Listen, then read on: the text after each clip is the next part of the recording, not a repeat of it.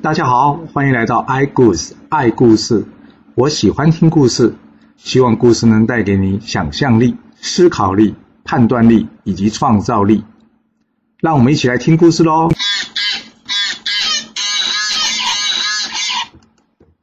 上次说到，纣王派兵去追这个文王，因破败及离开领命之后呢，火速去追这个文王。文王才没走多久，看到后面呢飞沙扬起。他知道追兵已到，心里想：糟糕，该如何是好呢？没关系，吉人自有天相。这话怎么说呢？原来是在这个终南山的云中子呢。这一天，他知道文王已经逃离朝歌城了，目前有难。于是呢，他叫雷震子过来。他跟雷震子说：“你父亲有难，我曾经与他约定，他离开朝歌之时，你会去见他。现在。”你可以去救他了。雷震子说：“我要怎么救他呢？”云中子说：“这个简单，你到后面山洞呢，去拿一件武器出来，我教你一些功夫，你就可以去救他了。”于是雷震子就到后面山洞去找这个武器。他想：“哎，刚才忘了问师傅，他到底要我找什么武器呀？哎呀，还是问清楚再说吧。”于是回头呢，想先去问这个云中子。在路边呢，看到了两个杏桃，他看起来哇。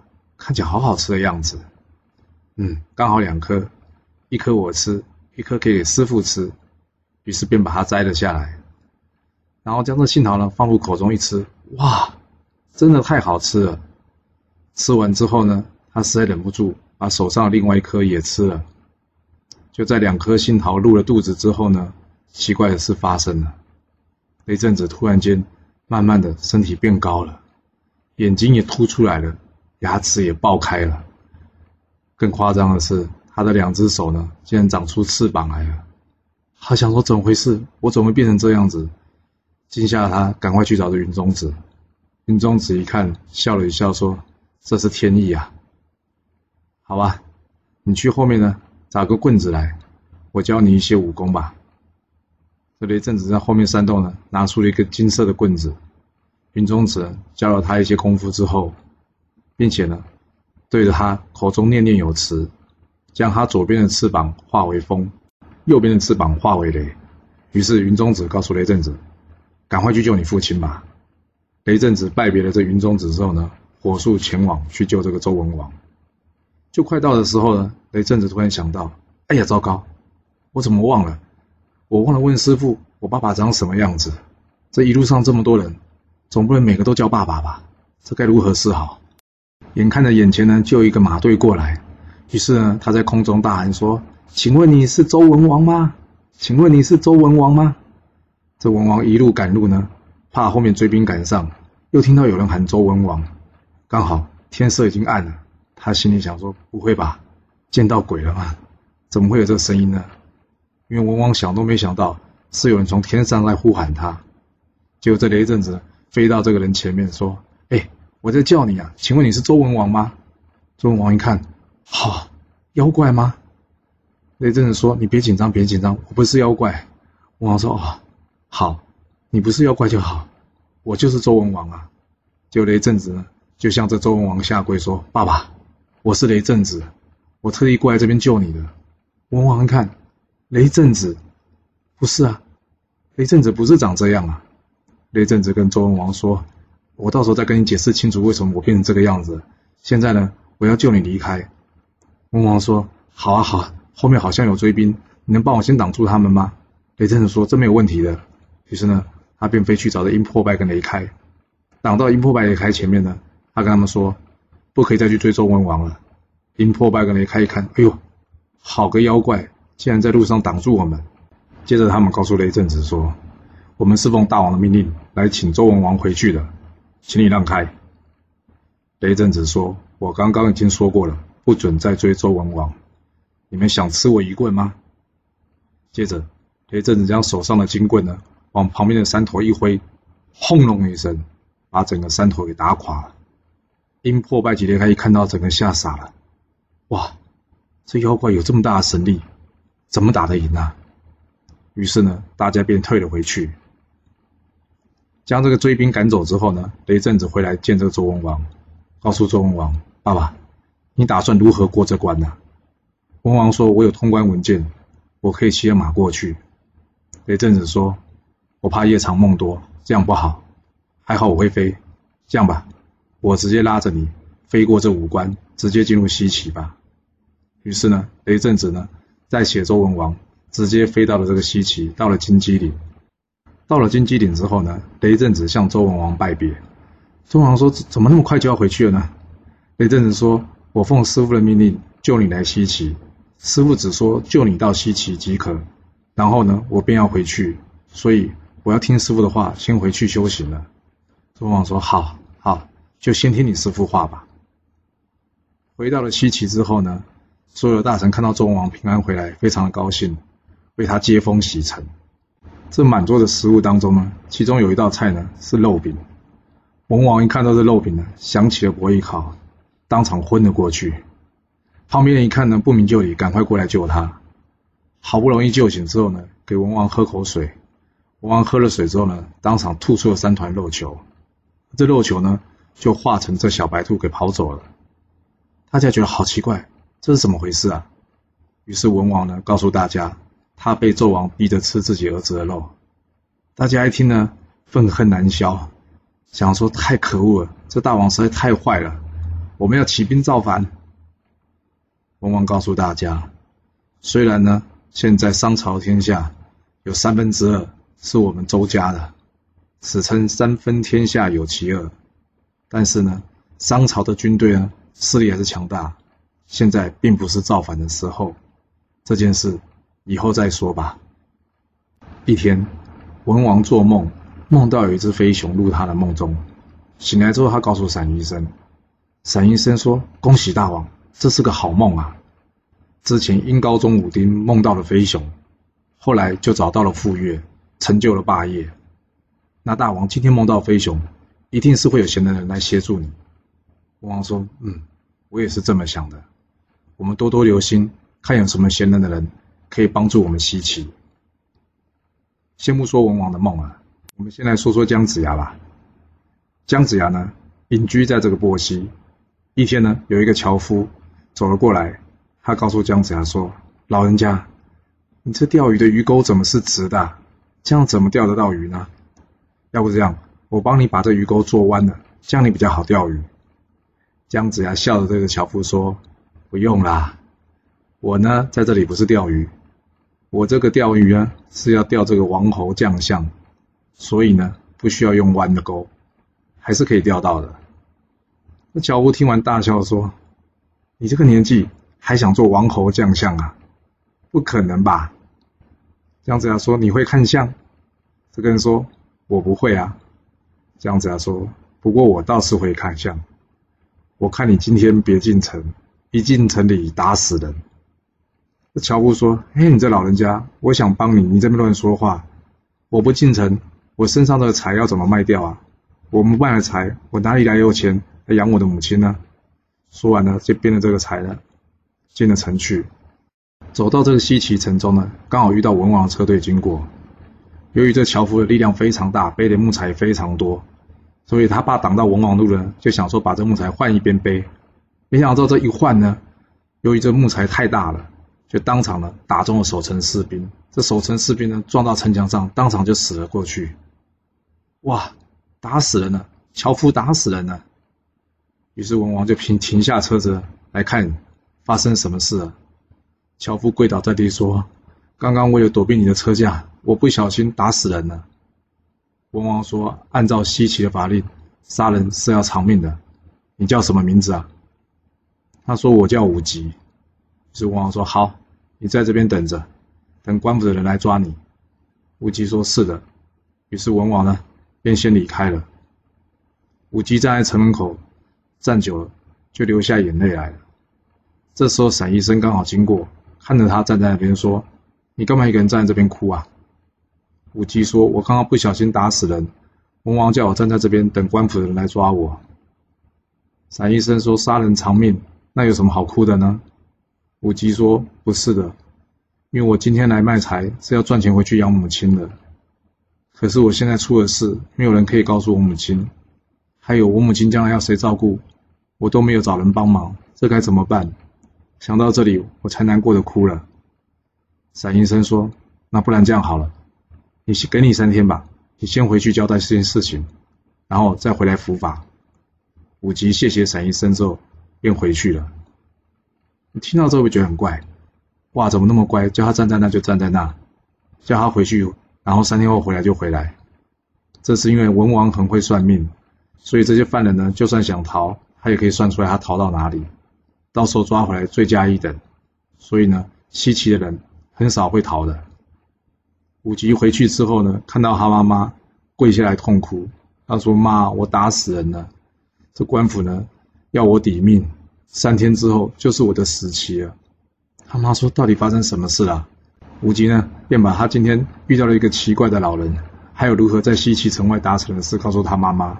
他说他好后悔啊，早知道听那老人的话，我不要进城就不会有事了。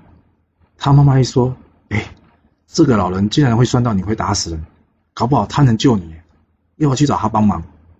武吉说，对啊，我怎么没想到？于是赶快去找这姜太公。姜太公看到他呢，说怎么啦？然后武吉说，我打死人了。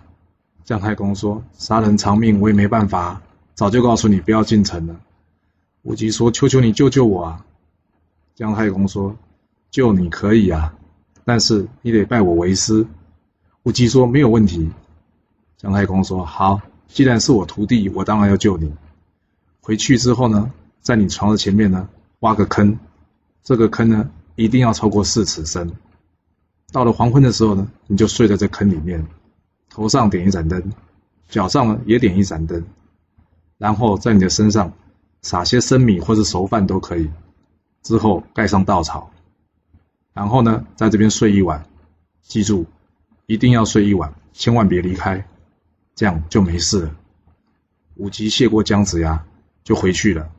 离开之前，姜子牙跟他说：“我看你的地大无穷，做樵夫可惜了，记得。”回来之后呢，我来教你一些武功，将来有机会可以报效朝廷，知道了吗？武吉再三谢过姜子牙后就离开了。隔天早上，武吉起来之后，好像一切没事，就这样，武吉继续过他的生活了。三天之后，这散医生说奇怪了，这武吉怎么没有回来伏法呢？于是文王卜上一卦，一看啊。这武吉已经跌落万丈深渊而死了。文王心里一想，这武吉也是个乌纱，不是什么罪大恶极之人。既然今天已经死了，也就不再追究了。隔年春天，春暖花开，文王想说出去散散心，毕竟被囚居在油里七年了，都没办法好好出去走走。于是大臣们就陪着文王出去走走。走在外面呢，突然间听到有人在唱歌。这歌词呢，一听就知道是非常有道德能力的人所写的。文王想说：难道这就是贤人之人吗？所以赶快过去问。啊，原来是个渔夫。他问这个渔夫：“这个歌是你做的吗？”渔夫说：“不是啊，我哪懂这个？是山上的樵夫教我的。”文王问说：“那樵夫在哪呢？”问清楚之后呢，他就去找这个樵夫。找到这樵夫呢，闪一声大吃一惊。这樵夫不是别人，就是武吉。武吉，你怎么在这里？想不到你竟然没死。文王也觉得，哎，怎么会这样？我卜卦从来没错，这武吉怎么会没死呢？于是找人把这武吉抓了起来，说：“武吉，这歌是谁教你的？”这武吉说：“这这歌也也不是我做的，是我师父做的。”文王心想：“你师父，那恐怕是个有能力的人。好，你带我去见你师傅。”就这样，武吉呢带着这个文王去见姜子牙。文王问这个武吉：“你师傅叫什么名字啊？”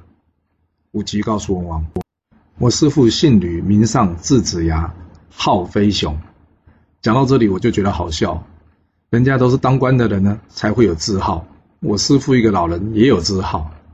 这文王一听“号飞熊”，这不是跟我梦里的一样吗？飞熊。于是呢，赶快请武吉带他去见了姜子牙。见了姜子牙，与姜子牙谈过话之后，他知道姜子牙的确是个有能力的人。于是他想请姜子牙来做他的臣子。这姜子牙呢，也答应了。但是姜子牙跟文王说：“不过我年纪很大，走不太动哎，你可以帮我拉车吗？若是可以帮我拉车，让我下山，我就去做你的臣子了。”旁边的大臣都觉得这太无理了吧？文王年纪这么大，虽然你年纪也很大，但是文王帮你拉车，这成何体统啊？文王呢有心求贤，说不妨不妨，我来帮他拉车吧。于是姜子牙坐在车上。文王在前面呢，拖着这个车子呢，准备往前走。姜子牙告诉文王：“我看你年纪也不小，真走不动，不要勉强哦。”文王说：“不勉强，不勉强。”于是他背起了车子，开始拉着姜子牙走。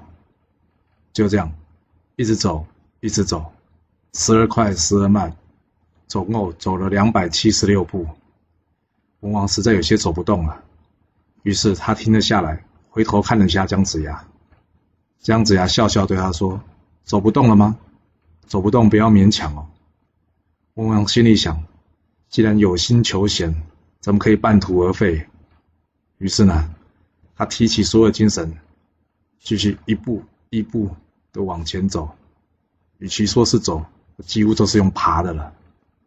就这样，文王再走了五百一十五步，实在没体力，倒下来了。大臣们赶快过来扶文王，说：“姜子牙，你够了，怎么可以让文王帮你拉车的？”没想到姜子牙却说：“恭喜大王，贺喜大王，将来周得天下，国祚将近八百年呐。”文王说：“什么意思啊？”姜子牙说：“刚刚我请你帮我背车，就是在帮你算你的国运有多长。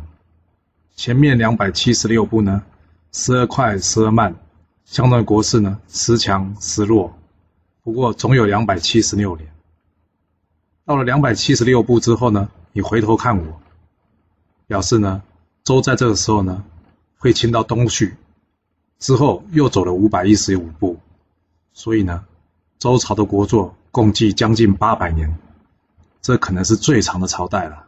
恭喜大王，贺喜大王啊！这周王一听说，那那我还背得动，我可以再背你多走几步呢？这样子啊，笑笑挥挥手说，够了，八百年已经非常长了。天意已定，无法可改了。文王心想，既然是天意，也就欣然接受了。这姜子牙呢，用直的鱼钩钓鱼呢，就是非常有名的“愿者上钩，不愿者回头”的故事。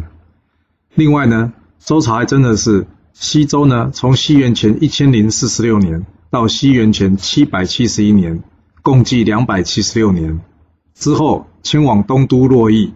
再一直到了西元前的两百五十六年，共计五百一十五年。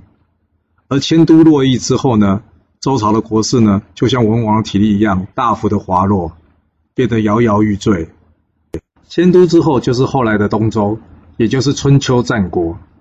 另外补充说明一下，这个武吉呢，拜了姜子牙为师，姜子牙呢，替他向文王求情，希望能戴罪立功，所以呢，这武吉就暂时免除一死了。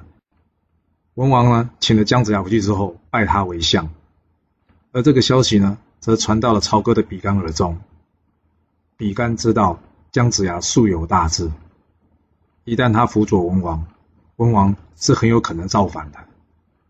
加上东南的战事，整个朝歌危险了。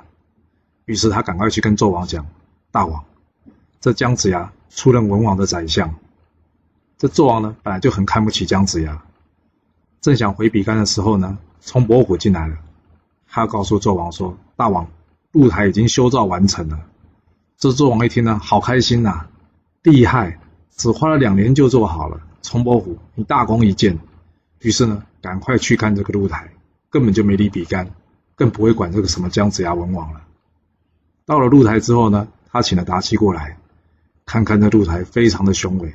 他跟妲己说：“哎。”你那时候说做了这么漂亮的台子，到时候会有神仙来，那这台子建好了，神仙什么时候会来啊？妲己心里暗暗叫苦啊，哪有什么神仙呐？盖这个台子就是为了害死姜子牙，没想到崇伯虎盖那么快，真是的。但心里一想呢，总得敷衍这个纣王吧，于是跟纣王说：“大王，通常呢神仙满月的时候才会来，今天才初一，恐怕要等到十五。”要等几天吧？纣王说：“哦，是这样啊，好，那就等吧，看看会不会有神仙来。那妲己呢，晚上呢，跑出了宫中，去找她的妹妹九头雉鸡精，跟她讲说：“你这边呢，这些小妖怪有几个可以化成人形的？”算了一算，总共有三十九个。于是妲己告诉这个九头雉鸡精呢，叫他们几个呢假扮仙人进宫去给这个纣王看。九头雉鸡精说：“好，那我知道了。”到了十五当晚呢，纣王呢站在这露台呢等着这个神仙来，等了好久了都没看到神仙。他讲说：“好奇怪哦，怎么都没有神仙呐？还是这露台没什么用啊？”妲己告诉纣王：“大王，不是的。”你站在这边呢，那么多人看，那神仙怎么会来呢？你要不要到后面躲一下？过一会呢，神仙可能就会下来了。妲己为什么要叫纣王去躲一下呢？因为这个神仙下凡的是金光普照，而且会有香气。但是来的是妖精，阴风惨惨的。要是让纣王看到，他不吓坏了。于是呢，妲己先支开纣王，这三十九个小妖怪呢，就来到了这个露台。之后呢，妲己再请纣王出来。纣王一看，哇，真的有三十九个漂亮的仙女人，实在是太棒了。然后呢，他找人去请比干来。他说：“王叔，王叔，你没看过神仙吧？来来来，有好多神仙到这露台上。你看，你们还说不要见这露台，现在连神仙都来了，太棒了。”于是呢，纣王请这比干呢，跟这些这个小妖精呢敬酒。这比干的酒力非常好，他一个一个敬酒。这些小狐狸精呢，或这些小妖精们呢，并不是每个都喝过酒的。没想到喝了酒之后，有些就醉了。一醉之后呢，竟然露出了狐狸尾巴。这比干一看，哎呀，我就想说，这些神仙为什么闻起来不是香香的，而是有种狐臭味？原来他们都是妖精呐！想不到我身为大臣，竟然要向妖精敬酒，真是丢脸啊！于是呢，比干呢，难过的向这个纣王说。哎呀，我不胜酒力，我要下去了。纣王说：“好好好，那你就先回去吧。”妲己知道露馅了，于是呢，赶快呢找个理由，请纣王回去，也请这些小妖精赶快回去吧。比干下去之后呢，刚好撞见了黄飞虎。黄飞虎看比干怎么这样垂头丧气啊，问他什么事。比干才把刚刚遇到的事呢，跟着黄飞虎讲。黄飞虎一听，又有妖精，没关系。我来处理吧。于是呢，就叫人跟踪这三十九个人，看到他们呢，逃到朝歌城外的轩辕坟中，躲进了一个山洞。他知道这是他们巢穴了。当晚呢，黄飞虎便带着士兵呢，火烧妖精洞，将这些妖精呢，全部给烧死或是熏死了。之后呢，将这些尸体呢，拿去给比干看。比干一看呢，拍手叫好，说：“太好了，除掉这些妖精。”仔细一看呢。有些死掉的这个妖精呢，皮毛还在，并没有烧毁。于是呢，找人把这些狐狸呢做成了一件衣服。他想说，将这些死掉妖精呢献给大王吧。隔天呢，比干去见纣王，他跟纣王说：“大王，我有一件狐狸做的衣服，天气冷了，我想送给你，这样子可以帮你保暖，比较不会着凉。”纣王一听，哎呀，王叔，你实在太客气了。你年纪这么大，应该是你穿才对啊。比干说：“这个东西很难得到，所以特来送给你。”就纣王一拿了，好开心呐！他叫妲己来，来来来来来，你把这披上去吧。妲己一看，哎呀，都是我的姊妹们。妲己含着眼泪穿上了这个狐裘大衣，还跟纣王说：“哇，真的好暖呐，穿的好舒服啊。”这妲己呢，心里想着：“可恶的比干。”我一定要向你报仇。没过几天呢，妲己想出了一个方法，他请来了这个九头雉鸡精，他告诉九头雉鸡精说：“妹妹，我一定要为这些小妖精报仇。过几天呢，我会请你进宫，你就照我的方法去做，这样我们就可以杀这个比干老家伙了。这比干可是纣王的王叔啊，有这么容易就死吗？”妲己的计谋能成功吗？我们要到下次才能跟各位说喽。谢谢你来听我说故事，我们下次再见喽。